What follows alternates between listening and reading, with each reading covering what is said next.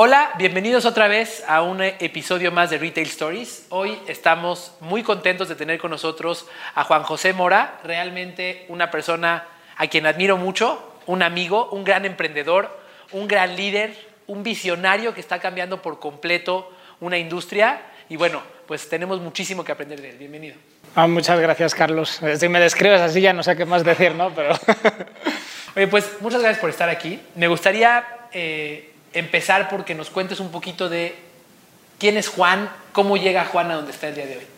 Bueno, pues eh, yo soy un españolito, yo digo que no soy gachupín, soy gachupilango, pues llevo 11 años en, en México. La C no se quita ni a golpes, pero el resto ya se fue yendo mis expresiones y demás. Eh, llegué hace 11 años a, a, México con una ONG para trabajar eh, teóricamente durante un año.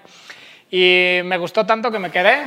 Eh, estuve mucho tiempo en el sector privado, nada que ver con lo que hago ahorita, en responsabilidad social y sustentabilidad. Y desde chiquito siempre quise tener mi, mi propia empresa. De hecho, hace no mucho me preguntaban, ¿tú desde cuándo quieres ser emprendedor? Le decía, yo me acuerdo en, en, en el jardín de infancia, en, el, en preescolar, que le preguntaran a todos los niños eh, qué querían ser de mayor. Y ya sabes, los típicos de yo quiero ser futbolista, yo quiero ser actor, yo quiero ser tal. Y yo dije, yo quiero tener mi propia empresa o ser científico. Una wow. de las dos. Y una, creo Ya que se da mezclé un un poquito de las poquito dos. de las dos eh, ahorita, pero sí. Entonces llegué hace 11 añitos y, y hace 6 pues fundé Atlantia Search, que es eh, el marketplace de investigación de mercados más grande de Latinoamérica ahora mismo. Oye, ¿y qué, qué te llevó a pensar en un marketplace de investigación? Pues en principio no monté un marketplace. Fue, creo que como todas las empresas fuimos evolucionando eh, a lo largo del tiempo y entendiendo un poquito más dónde estaba nuestro hueco de mercado. Nosotros empezamos como una plataforma para externalizar el proceso de búsqueda de información, hasta que entramos en Guaira, la aceleradora de negocios de Grupo Telefónica, y ahí entendimos que lo que estábamos haciendo no era externalizar el proceso de búsqueda de información, hacíamos algo que se llama investigación secundaria de mercados, y según nuestros mentores la hacíamos muy bien. Y una vez entendimos ya más o menos dónde estábamos en ese, en ese mercado, empezamos a evolucionar, a meter nuevas metodologías, nuevos métodos de captura, y en un determinado momento, hace ahorita dos años, eh, decidimos eh, en conjunto con el board qué estrategia íbamos a llevar a cabo para alcanzar nuestra visión, que es democratizar el acceso a información especializada. Y desarrollar múltiples productos de alta tecnología es una pesadilla tecnológica, entonces tienes que hacer muchísimo. Cuando una empresa normal tiene uno o dos productos en portafolio, nosotros tenemos veintipico. Entonces dijimos, hijo, no lograr la cacahuates, además. automatización de todos esos eh, y la escala de todos esos va a ser complejo. Mejor construimos un marketplace y eh, nos asociamos con otras empresas. Hoy en día tenemos tres tipos de productos. Tenemos productos propios, productos co-desarrollados eh, con terceros y productos de terceros en nuestra, en nuestra plataforma. Entonces, ahí fue cuando decidimos eh, hacer el marketplace y hace un año entró en operación, hace un año y medio en, en enero de 2018. Ahora, dime algo, ¿cuál es el propósito de Juan? El propósito de Juan, eh, hace no mucho me preguntaban por qué hago las cosas en la vida y, cuál, y qué busco eh, en la vida. Y yo tengo una pasión por arreglar problemas extraordinariamente complejos que sean relevantes para mí. Ese es, ese es uno de mis principales drivers motivacionales. Eh, y el problema puede ir cambiando y pueden ser varias cosas. Pronto me meteré en otra, en otra bronca más, a ver si puedo solucionar esa, porque es una bronca grandota a solucionar. Eh, pero creo que ese es mi principal driver motivacional. También yo no hago, soy bastante normalito para casi todo, pero tengo dos superpoderes. Uno es que puedo aprender de casi cualquier cosa en tiempos muy cortitos de tiempo. Y otro es que eh, conecto cosas que aparentemente no tienen relación para encontrar una solución a algo. Creo que esas tres combinaciones, lo que me mueve y las cosas donde tengo algo de capacidad, eh, son los que me llevan a ser emprendedor y a moverme. ¿no? Órale. A mí, a mí me encantaría que, que nos cuentes cómo funciona el liderazgo de Juan. Eh, cuando, cuando uno está en Atlantia Search y conoce a tu equipo y conoce cómo están inspirados y conoce cómo se sienten enamorados de la marca en la que están, realmente es, es admirable y hay pocas empresas que, que lo viven así. ¿De dónde nace ese modelo de liderazgo que tienes? Primero, no creo que sea algo eh, mío eh, creo que es la cultura que hemos construido dentro de la organización y la cultura organizacional empezamos a diseñarla desde antes siquiera de tener un producto. Em, con Daria y Maite, dos de mis socias, y luego con Andy, que es una late founder que entró eh, después, desde el día menos cero o menos uno, eh, empezamos a desarrollar cómo queríamos que fuera la cultura organizacional. Y hay muchas cosas que todavía se conservan de, ese inicio de cultura, como los Grateful, que es un correo que cada colaborador manda al resto del equipo todas las mañanas encontrando algo por lo que está agradecido. Y el, el objetivo de ese es, es uno, levantarte tú y otro, ayudar al resto a que te entiendan mejor como, persona. Y a mí me ayuda muchísimo a entender qué cosas mueven y no mueven a, mis colaboradores. ¿no? Em, todo ese tipo de cosas son como la superficie de lo que ves como cultura, pero internamente nosotros construimos una cultura basada eh, en, en dos palabras, que es Self-Driven Achievers, que son las características que queremos buscar de nuestros colaboradores. Tienen un set de descripciones eh, asociadas a nuestros valores eh, de la organización, que en nuestro caso creo que algo que hacemos diferente es que los valores tienen un peso fundamental y sustancial en el día a día de la compañía. Eh, te voy a poner un ejemplo. Todas las eh, semanas, cuando tenemos nuestras juntas semanales, eh, se les pregunta a los colaboradores en valor del mes, se les pregunta a los colaboradores cómo están aportando a ese valor del mes. Eh, y no solo es una palabra o una descripción, tienen un set de comportamientos descritos. Eso es algo que ayuda a que la gente los interiorice. Alguien, no recuerdo dónde leí, pero dice, eh, para que algo amarre y para que algo funcione, eh, cuando todo el mundo esté cansado de escucharlo, apenas empiezas a hacer que la gente lo interiorice. Por eso, para nosotros, eh, tanto la cultura de Self-Driven Achievers como los valores de la organización y toda la estructura de cultura organizacional es algo que intentamos tanto llevar a cabo como poner en práctica, como recordar cada uno de los días en la organización. Y hay veces donde no es fácil o eh, tienes una disyuntiva a la hora de, oye, esto lo hacemos o no lo hacemos. Y eh, algo de lo que estoy orgulloso de la organización, y hoy mismo en la, Junta Mensual se los repetía, es que eh, son capaces de proteger, los colaboradores protegen la cultura y son los primeros que te dicen, no, eso no lo debemos hacer por esto, esto y esto, o acuérdate de este valor, esto no debería eh, ser así, o no podemos hacerlo así, o dejemos ir este dinero de este cliente porque eso no es algo que queramos hacer ni aportar, porque no es parte de nuestra cultura, de lo que queremos ser como empresa. Y eso sí, después de seis años es algo que te llega de mucho orgullo cuando ves a un colaborador ser protector de la cultura. Qué increíble, de verdad, qué increíble. Oye, y a ver, hay, muchas empresas que quieren esto. Hay miles de empresas que pegan valores en la pared y que tienen misión y visión. ¿Qué haces diferente para que realmente la cultura sea algo del equipo, que incluso ahora el equipo lo defiende por encima de ti, por encima de, o sea, por encima de, ti o, o, contigo? Ah, primero es Primero diría que es entender qué es cultura, porque mucha gente llega a nuestras oficinas, ve los pubs o le contamos de cosas padres como eh, los perritos caminando contigo, o los perros dentro de la oficina o la mesa de ping pong y creen que esa es la cultura de la, de la empresa. ¿no? Eso es eh, eso es algo que hacemos para atraer a la gente correcta dentro de la empresa y que se sientan cómodos y disfruten de estar dentro de la empresa, pero eso no es cultura organizacional. Una cultura organizacional tiene que estar descrita y parte eh, tiene que estar descrita, organizada, tener candados suficientemente fuertes como para que nadie se los pueda saltar y darle el peso suficiente.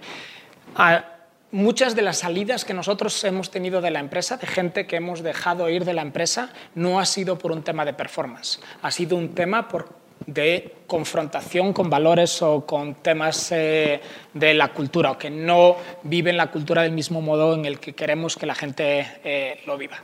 Entonces, digo, primero, identificar qué es cultura o no es cultura. Segundo, tenerla definida y clara, qué es, cuál es la cultura que quieres construir dentro de la empresa. Y la cultura no es más que el comportamiento general agrupado de tu organización. ¿Cómo consigues ese comportamiento?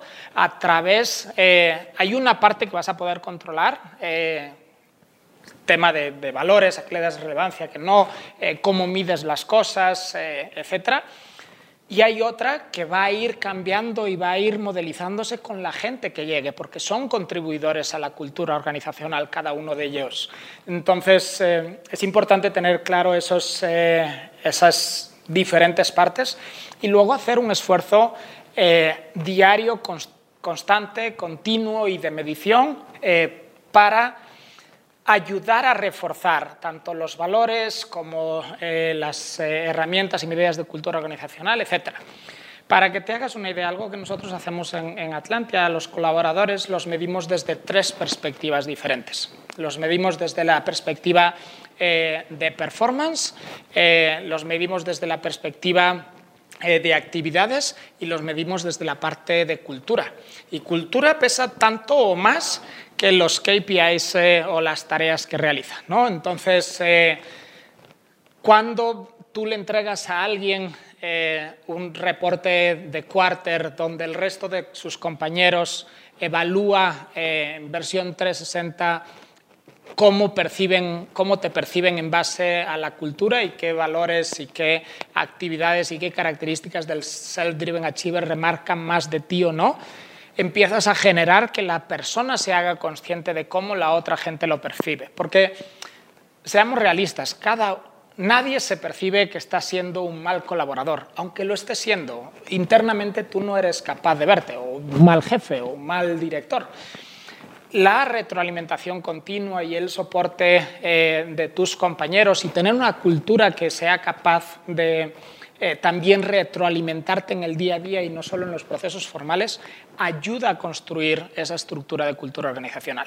Hoy les decía, eh, eh, parece que es mentira, pero si le preguntan a mis colaboradores, hoy se lo decían, hoy algo de lo que me siento muy orgulloso es que la compañía es capaz de expulsar a la gente que no macha con la parte de cultura organizacional y de performance. Y ponía dos ejemplos, una del área de ventas y otra del área de desarrollo, y les decía a tal persona o otra colaboradora le estaba diciendo, oye, muévete porque aquí nos movemos y si no te mueves no vas a aguantar aquí, ponte las pilas. Y a otra, y otro de los, eh, del área de desarrollo también, uno de los colaboradores le decía a otro eh, de los colaboradores hace no, no mucho, oye, es Tú si pones una fecha para entregar algo, se entrega en esa fecha. No se entrega dos días después, no se entrega. Si te comprometes a hacer eso, lo haces y lo entregas. Aquí funcionamos así. Y no era el jefe de esa persona. Ninguno de los dos era el jefe de esa persona, eran pares de esas personas. Entonces, y te los decía hoy, yo me siento extraordinariamente orgulloso de que eso pase. Que requiere esfuerzo, requiere esfuerzo, que requiere constancia, requiere constancia, que es una cosa de todos los días, una cosa de todos los días, pero hay que hacerlo si quieres construir una organización eh, que crezca, que sea sustentable. Las organizaciones no existen, o sea, las empresas no existen, existen las personas que trabajan en ellas. Y si tienes las personas correctas, con la actitud correcta y con los valores correctos, puedes avanzar y moverte hacia adelante. dime algo, ¿cuáles son los premios por tener esto? Porque sé que es algo que cuesta, como dices, algo consistente, tienes que hacer todos los días, tienes que vivir en eso, tienes que ser consistente con eso tú. E, es un compromiso importante. ¿Cuál es el premio? Hay, hay varias cosas. Una es eh, el sistema de estructura de bonos está montado en base a esos tres elementos. Eh, KPIs, tareas y cultura. ¿Cuál es el premio para la empresa de haber desarrollado esa cultura? ¿Cuál es el ah, beneficio? Eh, el beneficio es que tienes un equipo, yo tengo en este caso un equipo de 38 personas que hace cosas que veo empresas de 1.500 colaboradores que no son capaces de hacer, en tiempos que son imposibles de hacer. Desarrollando, el otro día le presentaba a unos inversionistas nuestro pipeline de desarrollo de producto y uno de ellos me decía, eso no lo hace una empresa grande en cinco años. Y yo, no, pero en un año sacamos ocho productos nuevos, ¿no? Entonces, y todos están funcionando bien y todos están creciendo bien. ¿Y cómo se consigue eso? Pues a través de ese tipo de cosas, ¿no? ¡Wow! ¡Qué increíble! ¡Qué increíble! De verdad que es algo que tan pocas empresas en México tienen. De verdad, tan pocas empresas en México tienen. Y que transforma por completo a la empresa. Me imagino que para la empresa los costos de eh, retener a la gente son más bajos, los costos de capacitación son más bajos, el NPS y el nivel de satisfacción, tú me has platicado que es extraordinario con los clientes. Me imagino que, el, todo lo que vive la empresa gracias a esto, el retorno es, sin duda positivo. Eh, sí requiere mucho esfuerzo. Eh, también digo, hay que, hay que entender que vivimos en, una realidad y en un contexto. ¿no? Nuestro MPS hoy en día es el mejor de la industria y es gracias eh, a esta parte y gracias a ciertas estrategias que se toman. Eh, uno de nuestros cores, eh, de nuestros milestones es top servicing a nivel global y eso más la gente que se preocupa, más el enfoque, es lo que suma hacia ahí. La satisfacción de los eh, colaboradores y la retención de los colaboradores.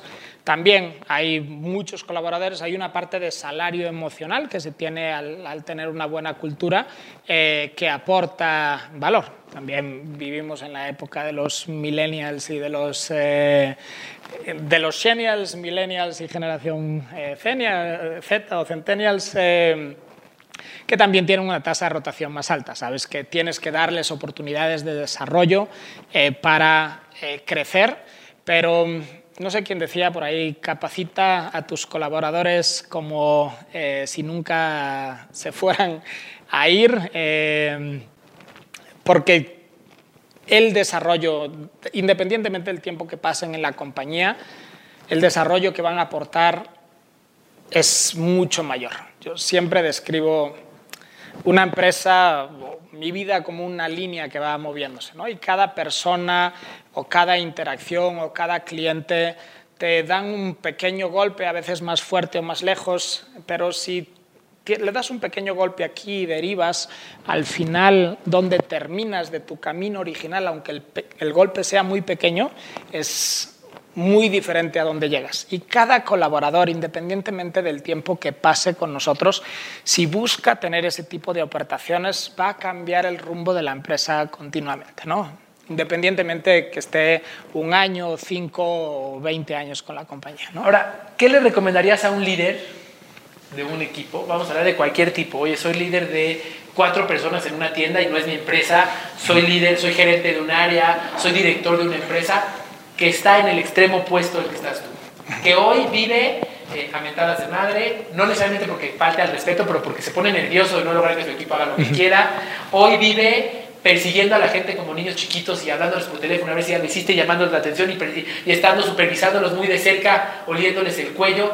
¿Qué le dirías a ese? ¿Por dónde empieza si es que se puede empezar? Ah, primero por entender qué es liderazgo, porque creo que es, una palabra muy gastada y muy trillada, pero nosotros tenemos una frase en el primer piso de la oficina eh, que pone example is leadership, eh, o el liderazgo es ejemplo. Entonces, lo primero es eh, sé el ejemplo. Y sé que muchas veces, por ejemplo, la tensión que genera estar liderando un equipo, la presión por los resultados, eh, y que ves que la otra gente a lo mejor sientes que no se preocupa del mismo modo como tú lo haces, eh, genera esos momentos de tensión o de no gestionar del modo correcto a las personas. Al final son personas y lo primero que hay que hacer con ellas es entender qué los mueve y qué es importante para ellos. Porque una vez entiendes los drivers motivacionales de una persona, puedes actuar en base a ellos. Es como Hace no mucho veía un, un video acerca del amor y de los diferentes tipos de, de amar y, Maite, mi pareja, tiene un libro que habla de, lo mismo. Y a veces cómo damos y recibimos amor y cómo esperamos eh, recibir ese amor es eh, diferente para cada persona. Hay personas que lo hacen a través del tacto, hay personas que lo hacen a través de las palabras, hay personas que lo hacen a través de los gestos. Em, gestionar gente es exactamente igual tienes que entender cuáles son las cosas que los mueven y cómo buscan recibir liderazgo eh, y, dar también de su parte, ¿no? y cómo eh, expresan ese give back a la compañía. Y muchas veces a lo mejor puedes eh, estar creyendo que esta persona lo que requiere es un, o, le das un bono extra o, o, lo felicitas y esa persona, su driver motivacional a lo mejor es el aprendizaje y no está buscando eh, eso y si no tiene capacidad de aprendizaje dentro de la empresa o no tiene espacios para aprender dentro de la empresa, puede que se te vaya o puede que pierdas ese talento porque simplemente, haciendo una analogía de antes, cómo le das amor y cómo él recibe amor y cómo le gusta recibir es totalmente diferente. Y no es que estén equivocados, es que simplemente están hablando dos lenguajes diferentes. Y a veces entender qué es importante para ti como colaborador. Pues para mí yo estoy aquí porque quiero aprender. los, drivers motivacionales de un trabajo son principalmente cuatro. ¿no? Uno es el dinero, otro es el aprendizaje, otro es el estatus eh, y otro es el confort. Por ejemplo, un CEO de, no sé, de una compañía mediana no se mueve a una compañía grande por el salario muchas veces, eh, incluso puede aceptar salarios más bajos, se mueve por el estatus que le da. ¿no? Eh, lo tienes muy claro con los colaboradores que entran a, un trabajo nuevo, a su primer trabajo. ¿no? A veces puedes, puede ser que lo que hagan es no sé, ayudar a otro colaborador a conseguir sus objetivos, pero si su tarjeta eh, pone no sé, gestionador de no sé qué o algo que le haga sentir estatus con lo que va con sus amigos y tal, tienes una recompensa y un reward para él, que es temporal en este caso, pero que, puede contribuir a su satisfacción. Y la otra es el confort. Hay gente que está en un trabajo porque, y no confort de estar en el trabajo mirando para arriba, sino porque tienes flexibilidad para que se mueva en caso de que a su hijo le pasa algo, algo pueda moverse eh, con él o en lugar de que eh, tenga que desplazarse cuatro horas desde su trabajo a su casa, pueda hacerlo en diez minutos y le quede cerca. Si entiendes qué drivers motivacionales mueven a tus colaboradores, puedes accionar en base a ellos y también cómo se sienten reconocidos. ¿Me sientes reconocidos porque te hago un gran gesto delante de todo el mundo o eres de los que prefieren tal o eres un güey, aquí tienes tu bono por, eh, por el buen trabajo que has hecho, este no te correspondía, o sea, no, no está dentro de los estándares, pero aquí lo tienes porque te demuestro lo que vales. Depende de cada persona cómo lo va a recibir y que tú entiendas eso es un factor fundamental para y dime algo, y ya que lo entendiste, tienes cinco personas a tu cargo, diez personas a tu cargo. ¿Es justo que a cada quien lo recompenses de una forma distinta de acuerdo con, con, lo que él valora? Sí, llegando, teniendo un balance, porque hay unos base que le afectan a todos. Un driver motivacional que todo el mundo tiene en un trabajo es el dinero. ¿no?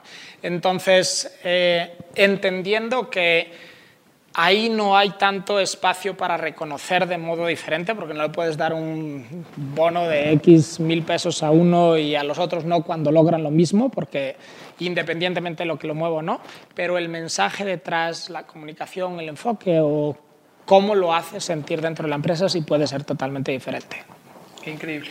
De verdad, de verdad te, te felicito. Yo ya sabía que era extraordinario. ¿Qué edad tienes? Yo ahorita acabo de hacer 40. Un líder de 40 años que, que, en realidad tienes algo que puedes enseñarle a muchísimas personas. O sea, además, podrías dedicarte a enseñar esto nada más. El, el valor que tienes es increíble. Sí, una, una, cosa es decirlo, otra es hacerlo. Cuando cuentas la historia, las historias, todo parece fantástico. Lo que quiero que tenga muy claro la gente es que todo requiere un esfuerzo. Si quieres obtener resultados, requiere un esfuerzo. Estamos eh, acostumbrados a la gratificación instantánea y que todo es para allá, pero hay cosas que se tienen que trabajar en el día a día y de modo constante para que puedas realmente obtener un resultado de ello. Y ese resilience y ese esfuerzo es lo que mucha gente deja en el camino. Lo intento un día, no me funciona y ya. Lo hago dos días y no lo hago el resto de los días y ya. Y dime algo, ¿alguna vez en este proceso de seis años tuviste un obstáculo en este tema tan grande que dijiste, híjole, ya no quiero hasta aquí, que estuviste a punto de soltar la cuerda? no, porque yo... No de ese modo, déjame clarificarte. Yo no dejo las cosas a medias, es una característica personal, ¿sabes? Por mucho, o sea, tengo ese motor interno. Alguien le decía el otro día, yo no creo que puedas motivar a alguien. Lo que sí creo es que lo puedes desmotivar y muy rápido, ¿no? Eh, creo que puedes dar un boost de motivación a alguien, pero la persona tiene que tener su motorcito interno. ¿Por qué me levanto todos los días para hacer esto? En el caso de mi empresa, yo tengo un motorzote ahí que está... Para ser emprendedor, tú lo sabes, para ser emprendedor tienes que tener un, no un motorcito, tienes que tener un motor de camión con doble turbo, pero que además no se caliente porque porque tienes altos y bajos de modo continuo, ¿no? Y hay situaciones que ves y dices, o cuando te caen, perdón por la expresión, pero cuando te viene pedo, yo describo ser emprendedor o, tener una empresa como resolver un pedo tras otro, tras otro, en un loop infinito de pedos, donde lo único que cambia es que los pedos se hacen cada vez más grandes. Entonces, digo, hay, hay veces cuando el, el loop de pedos es pedo grandote, grandote, grandote, y dices, pucha, ¿para qué me metí en esto? ¿no? Eh, pero creo que si tienes un buen balance, creo que si tienes un buen motivador interno o un buen motor interno y tienes un balance, en mi caso mi balance son mis socias eh, y, y muchos mis colaboradores y mis directores, ¿no?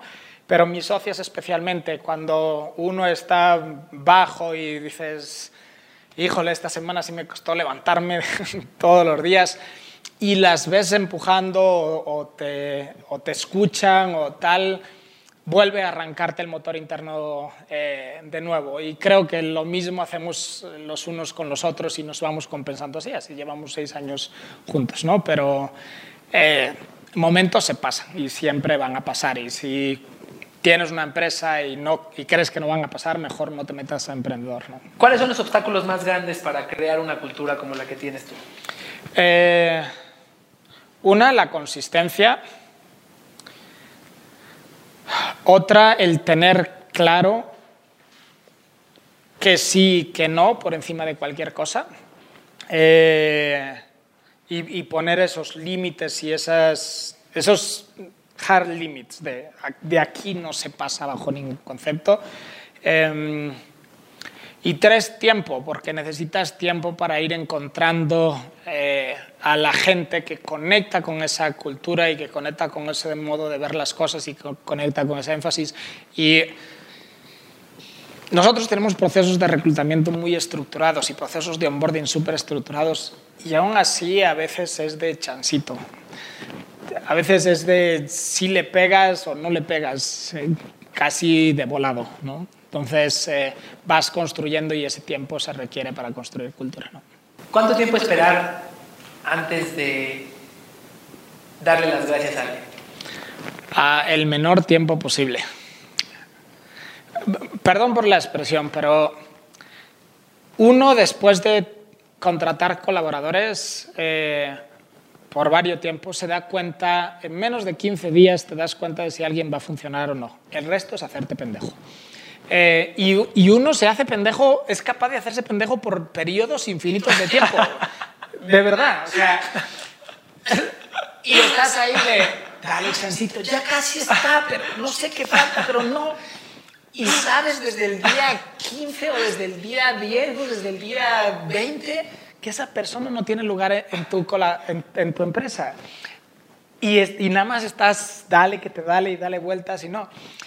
Y muchas veces, eh, el, el, otro día estaba dando una conferencia hablando de esto precisamente, y, y uno, de los, uno de los colaboradores me decía, le, le, les pregunté, ¿quién tiene, la, ¿quién tiene a alguien en la empresa que sabe que no debería estar ahí? Y casi todos levantaron la mano, ¿no? Y les preguntaba, ¿y por qué lo tienen ahí? Me dice, no, es que es muy difícil, o pues es una posición tan chiquita, no me cuesta tanto dinero. Y le decía, el costo de oportunidad de... Solo imagínense que, les, decía, imagínense en su persona de mayor performance ahora dentro de la compañía. ¿no? ¿Y cuánto valor te aporta la compañía? Y ahora les digo, imagínense que quitan a esa persona que saben que no y colocan a otro como ese.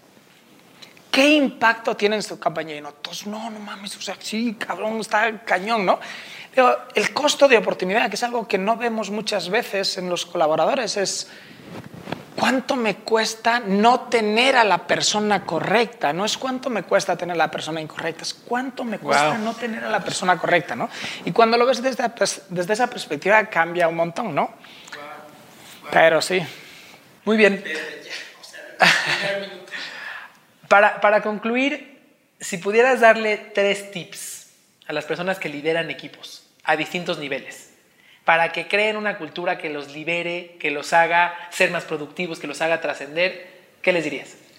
Uno, que definan qué cultura quieren tener, con pelos y señales, o sea, qué tipo de cultura me gustaría construir. Dos, que asuman que eso es un ideal eh, y solo van a tender hacia eso. Es como su curva va a tender hacia ahí, pero nunca va a tocar. ¿no?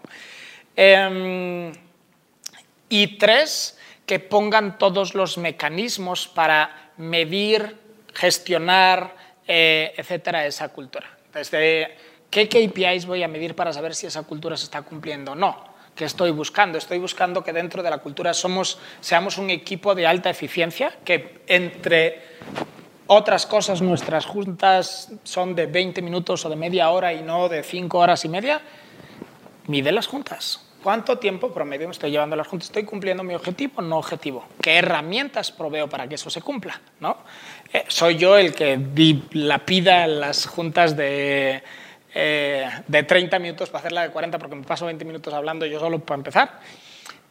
Es, encuentra los puntos de medición de esa, de esa cultura que pueden o no ser KPIs eh, directos enfocados a los objetivos, algunos sí, porque al final si quieres construir una cultura de alto rendimiento, pues los KPIs principales de negocio tienen que estar ahí, pero ¿qué otros KPIs tengo que medir para, para medir, para entender si estoy con si Última pregunta de hoy, ¿por qué hacerlo? Porque el mundo es muy feo si no lo haces. Digo, todos estamos de acuerdo que cuando vives dentro de una organización que no tiene una cultura buena, sufres, ¿no? Y, lo pasas mal y, te molestas a cada rato y eso te lo llevas a casa porque llegas cansado y molesto del trabajo. ¿Cuál es la necesidad? O sea, empuja para construirlo y construyelo porque uno te va a ir mejor en resultados, dos te va a ir mejor en, tu salud mental como colaborador y como empleador, si es que lo eres, eh, y tres, tener una empresa o gestionar un equipo donde los drivers motivacionales son correctos es mucho, mucho más divertido. Muy bien, pues de verdad muchísimas gracias. Creo que acabas de dar un valor extraordinario para muchísimas personas. Digo, ya lo haces y con esto espero que puedas difundir un poco más este mensaje. Hay muchísimas personas a las que les puedes cambiar la vida en resultados, en diversión, en calidad de vida, con solo unos conceptos de los que hablaste muchas gracias. muchas gracias y felicidades. A ti por recibirme. Pues muchísimas gracias. Ya saben, vamos a empezar a aplicar lo que aprendimos con Juan y a partir de eso seremos equipos realmente productivos con gente realmente feliz.